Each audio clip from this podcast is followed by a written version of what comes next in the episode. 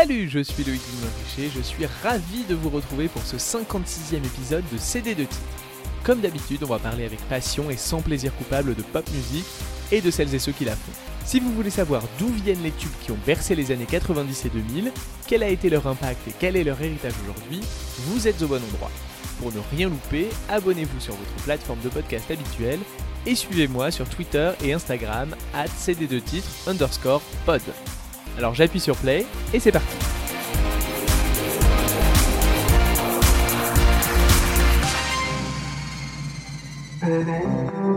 Alors techniquement, cet épisode ne fait pas référence à une chanson des années 90 ou 2000, mais l'artiste dont nous allons parler aujourd'hui a tellement marqué ces années-là, et au-delà les années 80 à nos jours, que ce n'est pas vraiment à côté de la plaque.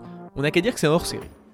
Et puis ce n'est pas tous les jours que l'on interviewe l'une des reines de la pop de ces 40 dernières années, une artiste qui compte à son palmarès 53 singles top 40 en Angleterre, dont 35 top 10, 7 numéro 1 et 11 ayant atteint la deuxième place, le tout étalé sur 5 décennies différentes depuis 35 ans. Un palmarès exceptionnel et des tubes emblématiques qui ont marqué la pop autant que ses tournées monumentales ou intimes, toujours innovantes et ultra chaleureuses. Qui est donc cette superstar, showgirl, transformer pop et businesswoman accomplie qui a sorti ce 22 septembre son 16e album studio simplement intitulé Tension? C'est évidemment Kylie Minogue, l'Australienne mondialement connue mais trop souvent sous-estimée. Pour celles et ceux qui suivent le podcast depuis le début, j'ai consacré deux épisodes à Kylie. Le premier pour parler de Your Disco Needs You en juillet 2000 et le second sur Can't Get You Out of My Head en 2021. Je vous laisse les écouter ou les réécouter pour un focus sur sa renaissance post-90s que je n'aborderai donc pas aujourd'hui. Dans cet épisode, on va évidemment revenir sur son nouveau disque, l'un des meilleurs de sa carrière, une suite de hits All Killer, No Filler. Comme vous l'entendrez, j'ai opté pour des questions un peu nerd, histoire de changer des Do you like Paris? Comme à son habitude, elle s'est montrée généreuse et adorable et nous avons une conversation passionnante à la hauteur de sa carrière qui fait aujourd'hui figure d'exception dans le paysage pop par sa longévité et sa richesse. Après une première rencontre en 2014 où j'avais eu la chance d'animer la conférence de presse donnée pour la sortie de Kiss Me Once, cette fois c'est moi qui ai posé les questions. On va également décrypter le succès surprise de Tension, son impact et évidemment tous les petits détails un peu niche qu'on aime bien. C'est parti pour une plongée dans le monde de Kylie. Padam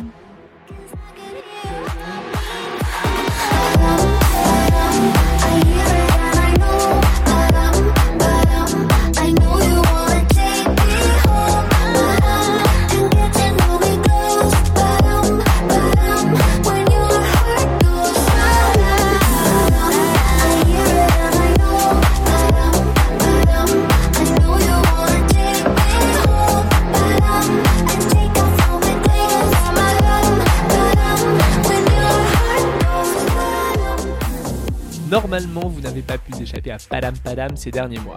Le 77e single de Kylie en tant que lead artiste nous est arrivé en mai dernier, annonçant son 16e album.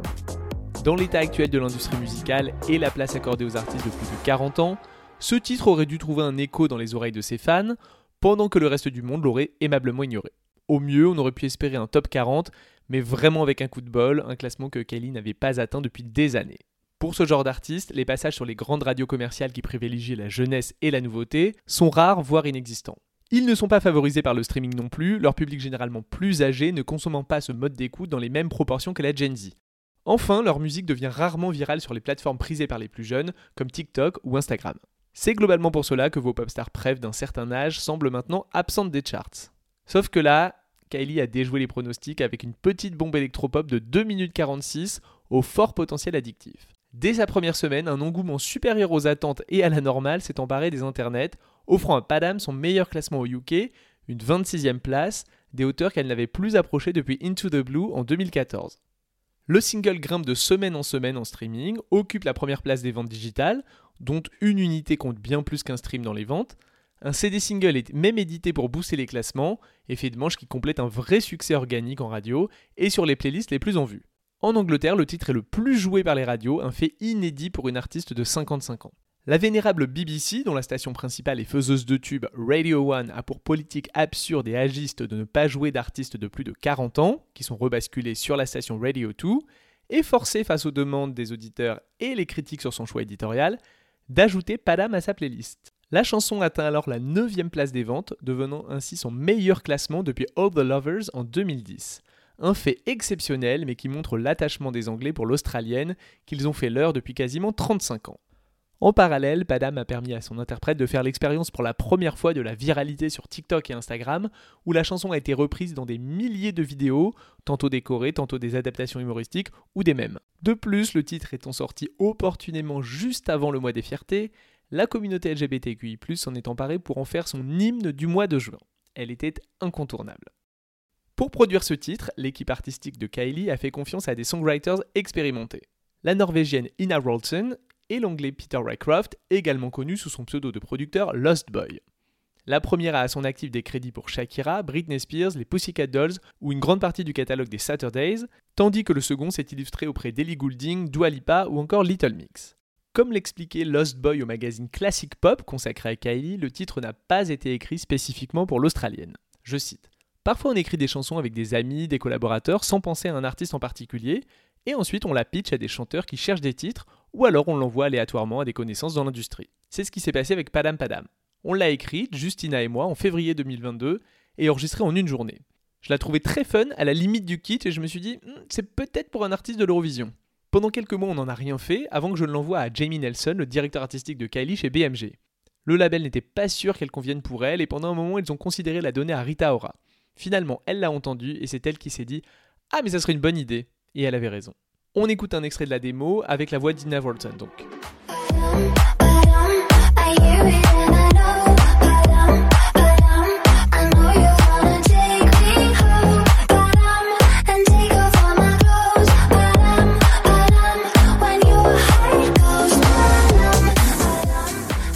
L'enregistrement s'est fait à distance, Lost Boy a envoyé les différents éléments, instru, voix de la démo à Kylie, qui a elle-même enregistré ses voix chez elle comme elle avait appris à le faire pendant le Covid pour l'album Disco. Le producteur a été impressionné par le résultat, je cite. Quand Kylie m'a envoyé ses voix, je me souviens de m'être dit qu'elle avait vraiment pris le temps de bien reproduire toutes les petites inflexions de la chanson, ces choses si subtiles que si on les loupe, on perd toute l'énergie. J'ai pensé, ça ne pourrait pas être mieux. Avec un gimmick aussi brillant qu'immédiatement mémorisable, le padam padam faisant référence au battement d'un cœur qui s'emballe, ils offrent à Kylie le tube dont elle avait besoin pour lancer son album et se replacer au milieu de l'arène pop. Un tube dont elle fut la première surprise, ainsi qu'elle me l'a expliqué le 7 septembre dernier à Paris. Yeah, I was I was surprised. I knew it was well, was quite sure that it would you know, it would resonate and it would be it was the right choice for the first single, etc. But honestly, I have double checked with myself. If I go back in time, did I did I think it would do what it did? I didn't. I I actually don't think any of my team really did either. It wasn't like, okay, we're gonna we're gonna zero in on the TikTok audience. I think it happened so organically that that was its power.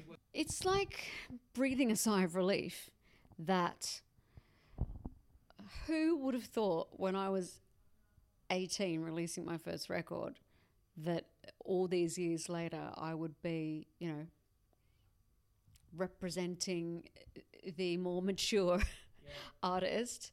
Um, but I do think it's a it's a sigh of relief that the music and myself are just being accepted. It's been a you know a lot of people have kind of paid the price for that, and um, I think there's definitely a, a, a, change, and it is it feels like a a welcome breeze. Ce succès, aussi surprenant qu'improbable dans le contexte actuel, m'a amené à me demander ce qui pouvait expliquer la longévité de sa carrière et la fidélité du public et des médias à son égard. Car oui, Kylie fait depuis ses premiers pas dans le soap australien Neighbours en 86 quasiment partie de la famille. Elle nous l'explique. How could I possibly explain that? But I think I've people have known me from such an early age and seen me go through so many different stages of life um, that perhaps for a lot of people, I'm kind of like, if not family, then someone that's just you know been part of their life, and and there's a lot to be said for that. If you have that, it's something to be treasured. It's really so so special. And from the early days when I was in the TV show Neighbours, we were in people's houses twice a day.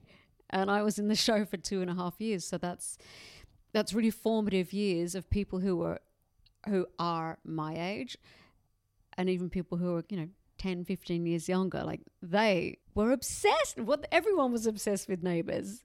The kids, the mums, the dads, the grands and the grandparents, uh, the granddads, all of them. So yeah, um, I think that um, that relationship started very early between uh, audience myself.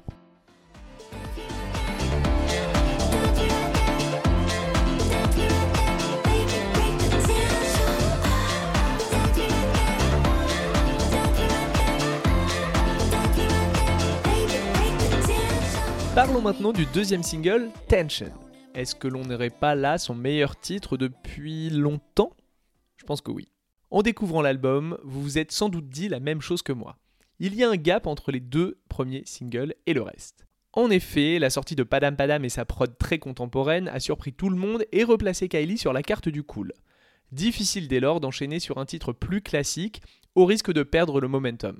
Le choix logique c'était évidemment Hold On To Now, la deuxième piste du disque, une Kylie song parfaite qu'on croirait écrite par Robin. Une petite bombe qui nous ramène en territoire connu dans la veine d'un The One, All the Lovers, Win to the Blue.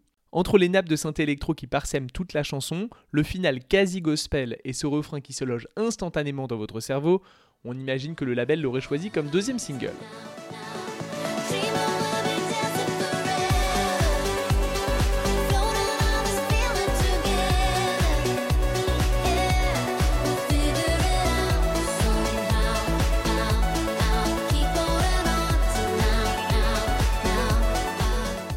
Eh bien non, contre toute attente, c'est la chanson la plus weird du disque qui a eu la lourde tâche de succéder à Padam. Un choix risqué mais très malin. Écrite un jour de canicule dans une maison du Surrey, louée pour l'occasion et transformée en studio d'enregistrement, cette chanson comprend sans doute mon truc préféré sorti cette année. Oh my God, touch me right there.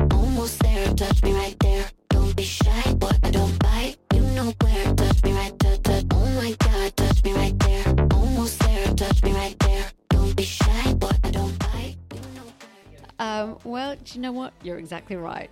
But what Padam did was just, I mean, it, it did so much. And so we had to pivot and go with tension, which now that it's out, it makes perfect sense. But when you're having to make the decision, say, we're committing to this, again, like Padam, I'm, I'm blown away at the reception, the force of it, like the kind of life force of it. On doit cette succession de refrains qui pourraient chacun appartenir à une chanson distincte à Biff Stannard et sa team, aidés pour l'occasion de Camille. Le premier est un collaborateur régulier de Kylie depuis l'album Light Years. Il a co-signé entre autres In Your Eyes, Love at First Sight, In My Arms, The One ou encore Say Something plus récemment. Je vous ai déjà parlé de lui puisqu'il a aussi coécrit quasi tous les tubes des Spice Girls. La seconde s'est distinguée en écrivant le seul numéro 1 de The Saturdays, What About Us, 30 chansons pour Little Mix, dont les numéros 1 Black Magic et Shout Out to My Ex, ou encore Cool pour Dua Lipa. Sur Tension, elle co-signe également Things We Do for Love. D'ailleurs, je ne peux que vous conseiller son premier album K1, sorti début septembre. C'est l'alchimie incroyable entre ces différents artistes, pourtant très différents les uns des autres, qui a permis à Tension de devenir ce titre complètement improbable et finalement très réussi. Je laisse Kaylee nous en dire plus. Yeah, certainly with Biff, and I, I'm talking a lot about him on this album because that's where I started. That beautiful point at the beginning of an album, which there's there is no pressure, there's none because it might not, I'm, it might not lead to an album, but he he and I have got, we've you know all this, but we we first worked together in '99, so between us it's a lot of life, and together it's it's quite a lot of life and it's just such a beautiful, uh, loving environment to go into. Also, he's amazing. I mean, there is that, but he he does get me, and I write differently with him, and I sing differently with him because I feel like I can be more myself, and that's got to be, you know, another liberation for me when I'm when I'm with him, it's um, then it's become last few years with him and Duck, or with him and Duck and John, and then other people who come in. But Biff and I would be, you know, that's the the main union. Um, yeah, it's like you can. There's more chance if you put a seed in that flower bed, you're going to come up with something. We, but then there's always a space which is important to work with new people and have, you know, something come from a different angle. Um, and certainly, one of the days that Biff and I were together and we had Camille and Anya come in, that was like. So to have that other collaborators come in is is really important. But I can't. I mean, I could talk about that song "Tension" all day because I'm currently obsessed with it. I'm not gonna. It's like it's not my song. But I had that with with Padam as well. It felt like I'm singing along to it, like everyone else is. Um, even though I know it's my song, but with tension being there from its inception and remembering that day and, and the fact that there's all of us yelling and screaming and celebrating that stayed on the record, which was just us in the room. For a time I thought, I love it, but I don't know if it's going to make it on the album because the in its initial form it was even more more extreme. Like the robo voice was really robo. Like you're not in the club, you've gone to the next level of the club. Um, and so once it had its kind of pop sheen, yeah, it's kind of made its way to the album. It's just, it's such a crazy, wonderful process making an album because you don't know which way it's going to go. I'd love to speak with other artists about this. How was it for you? But yeah, Tension's a really good example of just going, let's do something. Yeah, we, we've got. I had those few days with with the guys, but the girls came in just on that one day, and uh, yeah, it was electric.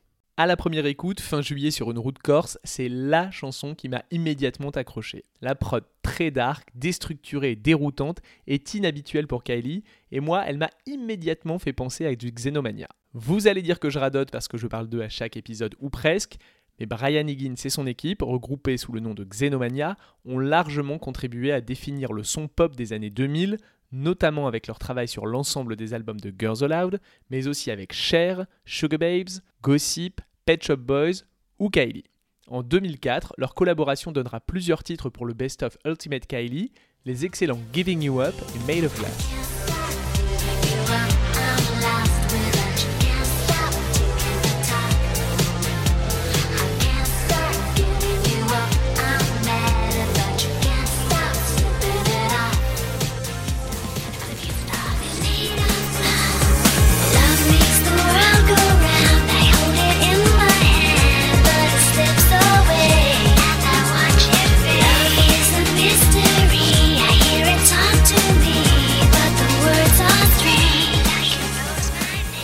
Ils se retrouvent en 2010 pour Aphrodite et sortiront de cette deuxième rencontre les superbes bonus tracks Heartstrings et Mighty Rivers, écrits alors que l'album était dans sa direction artistique originelle de pop organique.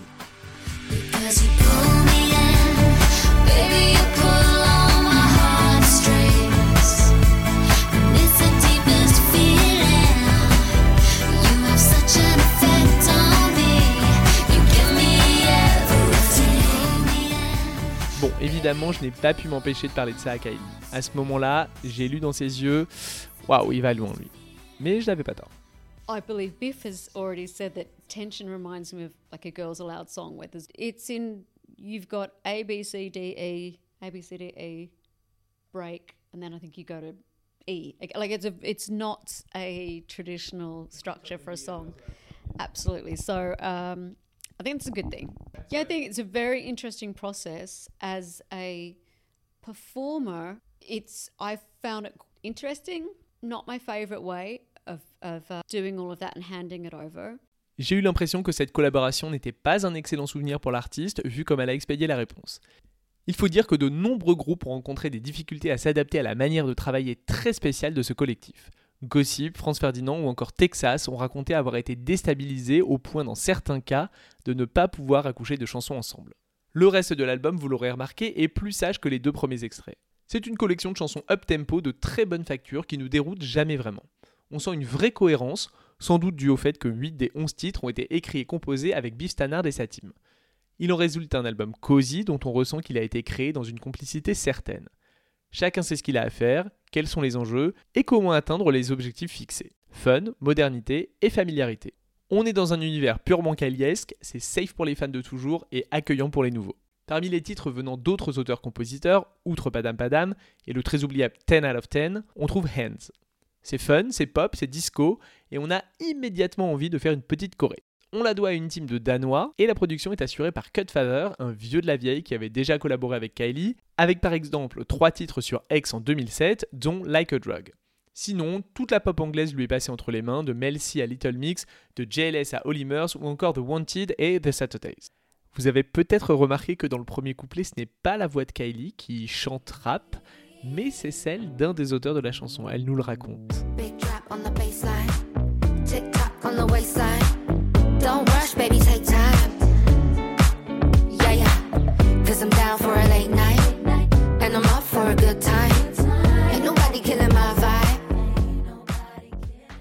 Well, the first the first verse isn't me. It's it's one of the writers, so it's not an artist. And just part of the process of of making the album, that came as a demo. My A and R said, "See what you think about this." I know you're not a rapper, but by any means, but this could be a lot of fun if it works. I said, all right, let me try. And I actually had some difficulty matching what the demo had done. I don't think he realized how important it was to me, but Jamie said, "Oh, that's um that's one of the writers pitched down to be a woman or sound like a woman." I went, "That would have been helpful to know because I've been going, why can't I get that sound?" So I felt kind of, you know, vindicated and that all my efforts weren't in vain. So, yeah, the decision was to leave that voice at the start and then I come in for the rest of it. Je ne sais pas vous, mais j'ai tout de suite pensé que Hands aurait pu être sur la BO du film Barbie. Pas juste parce qu'elle name-check la poupée mythique dans la chanson, mais aussi parce que la prod se rapproche de celle de Dance the Night, le hit de Dua Lipa qui en est issu. J'ai demandé ce qu'elle en pensait à celle qui s'est surnommée devant moi Neon Barbie, en référence à la robe fluo qu'elle portait ce jour-là. No, not that I know of anyway. I would have been Neon Barbie, I think. Um, I don't know the answer to that, but certainly Barbie wasn't out or wasn't in the thinking. C'est peut-être une occasion manquée, la chanson n'aurait pas dépareillé sur cette BO. Pour le 2 peut-être. On ne va pas se mentir, on aurait aimé davantage de titres dans la lignée de Tension, mais n'oublions pas que l'objectif premier de cet album est de rétablir son interprète comme la superstar de la pop est depuis plus de 35 ans. Comme son directeur artistique Jamie Nelson l'explique dans Music Week, ce disque est une continuation, je cite. Ça a été un processus de développement continu. Les deux derniers albums ont marqué une vraie progression de sa part, pas seulement d'un point de vue des ventes, mais également au niveau créatif elle a réussi à redéfinir sa carrière une fois de plus. Comme toujours avec elle, seul compte la qualité de la musique. Elle est la seule à enregistrer autant de titres. Chaque chanson est réimaginée 5, 6, 7 fois avant d'être parfaitement alignée avec sa vision. J'ai pu voir cette implication de mes yeux lors de son passage à Paris en septembre, déjà pendant les interviews qu'elle a enchaînées pendant 3 jours, mais surtout pendant la listening party. Le label a organisé cet événement au Silencio, un club mythique à Paris, afin de faire découvrir l'album à des journalistes et quelques happy few en présence de l'artiste. Quoi de mieux qu'un dance floor et un verre de Kylie Prosecco, of course, pour mesurer le potentiel festif du disque? Naïvement, je me disais qu'elle allait dire un petit mot sur l'album et nous laisser l'écouter, mais pas du tout. Non seulement elle est restée pendant toute l'écoute, mais elle a passé l'intégralité du temps à danser sur la piste avec le public comme si elle était en boîte avec ses potes. Entre chaque chanson, on a eu droit à un petit mot sur sa signification ou sa genèse, le tout en portant une sublime robe balmain rouge très contraignante et des stilettos de 16 cm évidemment. Franchement, quel pop star de cette stature se plie encore à ce genre de choses? Maintenant, on a de la chance quand il y a quelques interviews, voire un meet and greet expédié. Là, c'est une heure de clubbing où elle a semblé s'amuser comme au premier jour, ravie de la réaction enthousiaste du public et ayant un mot sympa pour tout le monde. Big up à la journaliste de Télérama qui a tout donné sur la piste de danse. Quant à moi, je peux dire que j'ai dansé avec Kylie Minogue sur Vegas High comme si tout cela était normal.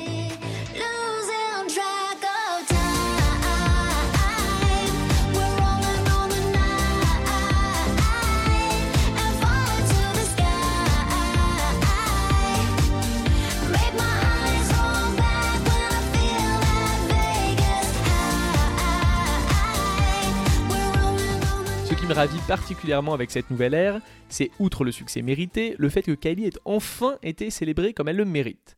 C'est-à-dire comme une pop star de tout premier plan, de celles qui ont contribué à définir les décennies passées et présentes par leur style, leur personnalité, leur impact et surtout leur musique. On ne compte plus les articles de ces derniers mois qui s'étonnent que Kylie Minogue fasse toujours l'actualité en 2023 après 35 ans d'une carrière riche de mille et une incarnations qui a influencé de nombreux artistes et inspiré les créateurs les plus pointus de la mode, du cinéma, de la vidéo ou de la chanson. Parce qu'elle a débarqué dans l'arène pop avec des titres hyper formatés et sucrés, I Should Be So Lucky, Hand on Your Heart, Locomotion, etc., on a tendance à oublier qu'elle a su s'en extirper sans jamais renier ses débuts, bien au contraire. Et les années suivantes, explorer des styles variés qui lui ont permis d'asseoir sa crédibilité et de faire rebondir sa carrière. Avec le recul, et sans jamais se compromettre ni flirter avec le malaise, on a là l'une des plus belles carrières de la pop musique, voire de la musique tout court. Je suis assez persuadé que si elle est encore là aujourd'hui et si elle arrive à avoir un hit inattendu, c'est grâce à son immense capital sympathie toujours intact. Sans avoir jamais versé dans la polémique ou les déclarations problématiques, elle est toujours restée cette pop star fiable à laquelle on peut toujours se raccrocher. Le tout sans pour autant être lisse ou dénué d'engagement. On pense évidemment à celui pour la communauté LGBTQI, qu'elle a toujours soutenu, et inversement. À l'époque où elle était fiancée et où l'Australie débattait l'instauration du mariage pour tous, elle avait expliqué ne pas vouloir sauter le pas tant que la loi ne passerait pas. Son ami et collaborateur Holly Alexander, chanteur de Years and Years, le confirmait il y a quelques semaines dans l'excellent podcast de la BBC Eras consacré à Kylie. On écoute. She's always been a friend to us. You know, she has embraced us right from the beginning and I she has a really special quality to her where she is a star, but she also feels like a pal, like a friend, you know. She's someone who isn't going to judge us. Throughout the entire time, including till now, she has delivered us some of the world's greatest pop songs and greatest moments of pop culture. I'm very grateful to her for those things. I think we just relate to her in this special way. Ou lorsqu'en 2005 elle rend public le diagnostic de son cancer du sein, au lieu de disparaître sans explication pour se faire soigner, elle enjoint les femmes à se faire dépister régulièrement, créant ce que les médecins ont nommé le Kylie Effect, soit une hausse spectaculaire des rendez-vous de contrôle de femmes de tout âge. Kylie c'est donc une sorte de grande sœur cool qui ne deviendrait pas de droite en vieillissant quoi. On le voit à son enthousiasme en promo, comme si elle faisait ça pour la première fois et donc elle sortait son 16e album. Dans son attitude avec les journalistes aussi, ayant toujours un mot sympa pour chacun, même après avoir répondu à la même question pour la 34e fois de la journée, et bien sûr avec ses fans. Ma question fut donc comment on fait pour rester saine d'esprit dans cette industrie de zinzin? That's a good question. Um, Thank you. Um, and I think I'm I'm pretty sane. I don't know how to answer that, but I, I, I naturally just go back to terra firma. I have to, you know, aim for the stars, be stratospheric, be that person uh, or that artist. But you have to come back down to earth, or you're just in danger of never coming back. And I think most of that's down to my upbringing, to my family, to the flip side of me anyway. Half of me is like a kind of very down to earth, simple, easy, normal, whatever that is. I don't what is normal, but just very separate to this is work mode and I'm going to be that person. I think I'm getting closer to joining those two and being comfortable in the middle ground. That it doesn't have to be that extreme or that extreme. So I think I've just got to work personally on um, a better integration of the, those two worlds. Sur l'Air Tension, elle a multiplié les listening parties, les émissions radio et télé, et même ouvert et animé un pop-up store durant trois jours à Londres, dans lequel on pouvait trouver du merch exclusif et bien évidemment hors de prix. Je tiens à souligner que j'ai résisté à la serviette de bain slow. Deux concerts ont permis de mesurer sa popularité intacte, promouvoir les nouveaux titres, mais aussi son invraisemblable catalogue de hits. Le premier lors du festival de BBC Radio 2 Party in the Park à Leicester, dans le centre de l'Angleterre, où elle a joué devant 30 000 personnes et invité sur scène sa nouvelle BFF Jessie Ware pour interpréter leur duo Kiss of Life, issu de la réédition de Disco.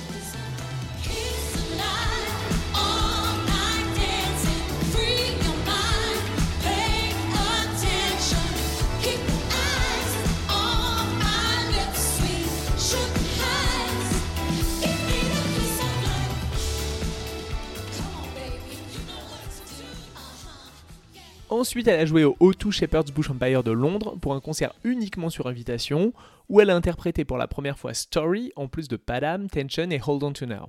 Malheureusement, il faudra attendre encore un peu pour entendre d'autres titres de l'album en live. Peut-être à Vegas, où elle débutera une résidence au Voltaire, la nouvelle salle de spectacle du mythique hôtel Venetian, début novembre. Le show se jouera pour le moment sur 10 week-ends jusqu'en mai. N'espérez pas d'obscur b-side sur la setlist, on imagine vu le public que la part belle sera faite au hit. En parlant de B-side, je n'ai pas pu m'empêcher de lui demander laquelle des raretés de son catalogue elle aimait particulièrement. Vous allez voir que la mienne, la fantastique Your Body, sortie en 2015 et réalisée avec le mythique Giorgio Moroder et le producteur Fernando Garibay, a mis du temps à revenir en tête de l'australienne. No, it might be something, and I can't think of the, of the exact one, but something from maybe the X sessions. Like, I'm trying to think, uh, too many songs going through my head. Uh, oh, I think it had potential if it hadn't leaked and we could go, you know, I finished it was uh, uh, Attention Seeker. I think there was just just as a title, probably scrap everything, but just work on Attention Seeker. oh, there's something about City, City Games, City Games. That was fun. Yeah.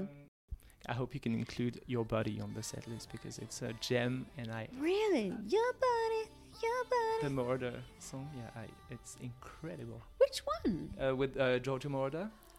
Uh, Uh, right here, right All now. I want you.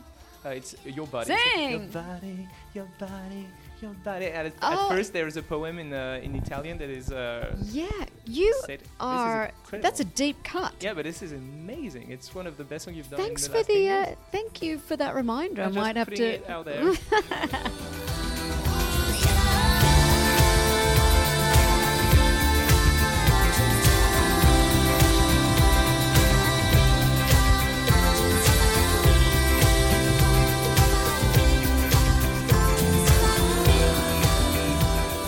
Bon, vous l'aurez compris, cette résidence faite pour le peu d'Américains qui la connaissent et les Européens et Australiens chanceux qui feront le voyage compromet sérieusement la tenue d'une tournée dans les mois à venir.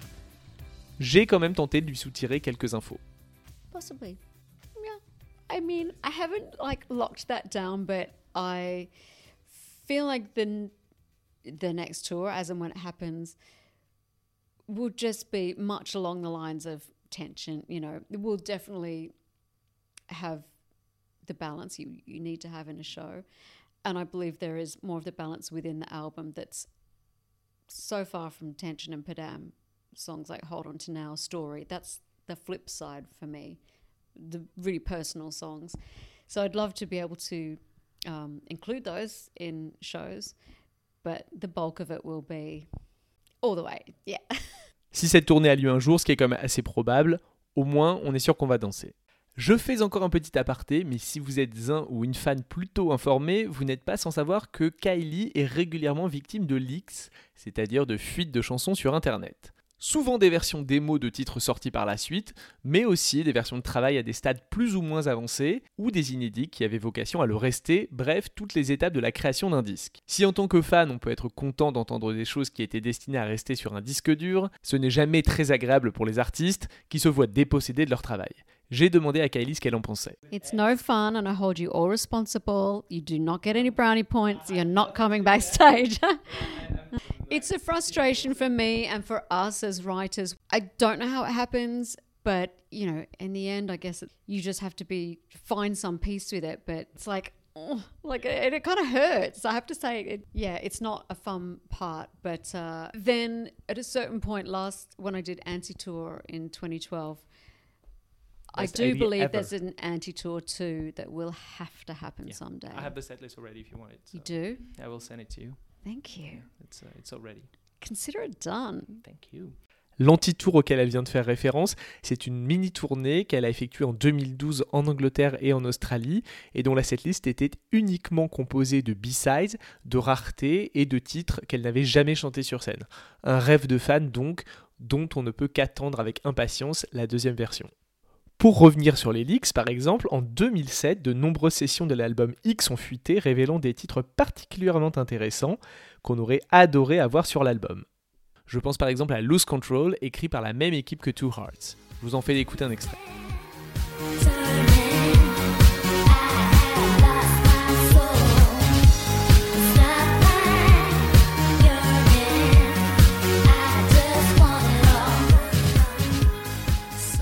Juin dernier, un nouveau gros paquet de chansons est apparu sur Internet. Cela concerne des titres allant de l'ère Aphrodite jusqu'à Tension, dont on a pu découvrir de courts extraits bien avant la sortie.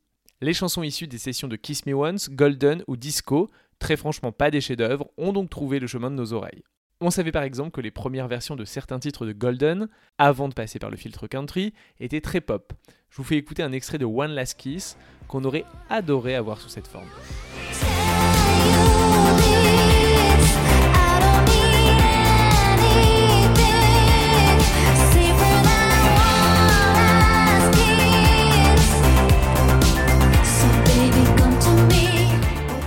Enfin, une sérendipité pop comme je les aime, Parmi les leaks de la période Aphrodite, on trouve Tears Will Dry, qu'on n'avait jamais entendu chanter par Kylie, mais par notre Christophe Willem national. Normal, à l'époque de ses deuxième et troisième albums, au début des années 2010, il a collaboré avec Steve Anderson, directeur musical fidèle parmi les fidèles de Kylie depuis l'époque Impossible Princess, et Sarah de Courcy, qui assurait les claviers sur la tournée X 2008 avant d'accompagner Christophe sur scène. Sa version adaptée en français et présente sur l'album Prismophonique s'appelle Pas si loin, et il l'a également enregistré en anglais dans une version totalement similaire à celle de Kylie, anglophone donc, pour ce même disque, puisqu'il a sorti son disque en anglais également. On écoute les trois versions.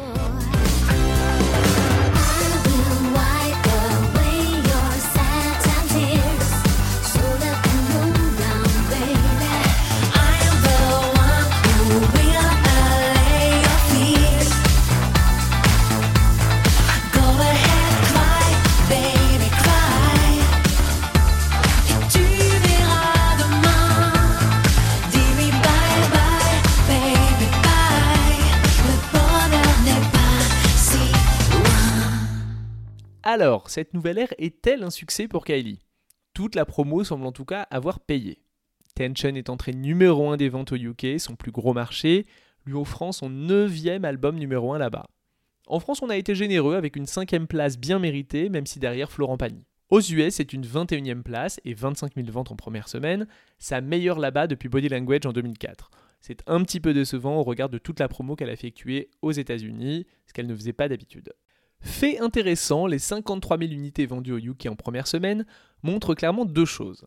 D'abord, elles sont en grande majorité le fait de ventes physiques. 19 000 vinyles, 20 000 CD et 4 800 cassettes. Il faut dire qu'avec le nombre incalculable de formats différents, dont toutes les préventes comptent pour la première semaine, rien n'a été laissé au hasard et a permis aux fans les plus hardcore de posséder de nombreuses éditions collector. Ça a pour conséquence de gonfler artificiellement les chiffres, ça compense les streams assez faibles pour ce genre d'artiste, et ça assure le numéro 1, on peut communiquer dessus allègrement ensuite. Deuxièmement, les ventes digitales, 5100 sur iTunes par exemple, sont supérieures au stream, 3900 équivalents ventes. Comme une vente digitale compte plus qu'un stream, elles permettent là aussi d'atteindre un chiffre plus important. Ce qu'il est très intéressant de noter, c'est le très faible nombre d'équivalents ventes avec le streaming, donc 3900, ce qui pour ce genre d'artiste ne pardonne pas et ne permet pas de succès sur la longueur. On notera néanmoins que Disco avait vendu un peu plus en première semaine au UK en 2020, avec 55 000 exemplaires. Évidemment, en deuxième semaine, ça dégringole puisque les ventes physiques issues des précommandes sont passées. Les faibles résultats en streaming ne permettent à l'album de se maintenir qu'en 8 position en Angleterre, ce qui n'est pas si mal au final, et à la 57e chez nous, c'est plus difficile. Il faut rester objectif et même si Padam a été un succès surprise, ce n'est pas le tube de l'année. Au UK, il ne fait pas partie des 40 plus gros hits de 2023 jusque maintenant, même si l'album, lui, pointe à la cinquième place pour l'instant. Mais c'est avant la sortie des mastodontes de fin d'année qui vont probablement le faire descendre un peu. À la fin de la première semaine, Tension totalisait 170 millions de streams dans le monde, dont une grande partie de Padam Padam, quand Disco au même stade était à 25 millions. BMG, son label depuis Golden, peut donc légitimement être fier du travail accompli pour repositionner Kylie comme une pop star qui compte, avec qui le public a vieilli et qui a même réussi à trouver de nouveaux fans. Pour une fois que TikTok sert vraiment à quelque chose, on ne va pas se plaindre. On arrive à la fin de cet épisode, je vous propose qu'on s'écoute un petit extrait de Heavenly Body, l'un des bonus tracks de Tension, et on se retrouve juste après.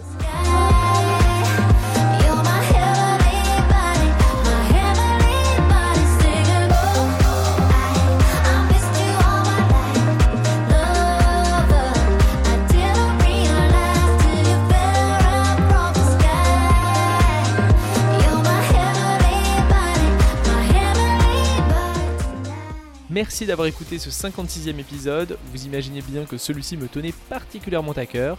J'espère que vous avez appris des choses. Une petite info avant qu'on se quitte, les mardis 14 novembre et 5 décembre prochains, j'organise au cinéma parisien le Brady, un ciné-club spécial Madonna. Le 14 novembre, au lendemain de la deuxième date du Celebration Tour à Paris, on projettera le documentaire mythique In Bed with Madonna, qui retrace la tournée iconique Blonde Ambition Tour le 5 décembre, on se replongera dans Dick Tracy, le film de gangster avec Warren Beatty, dont la BO inoubliable comprend les hits Sooner or Later, Hanky Panky et Vogue. Les places sont limitées, alors réservez vite la vôtre sur lebrady avec un y.fr. Chaque séance sera suivie d'un échange mené par moi. J'espère vous voir nombreux et nombreuses. Merci encore pour votre fidélité. Je suis Loïc Dumoulin-Richer et je vous dis à très vite. Thank you for all your knowledge.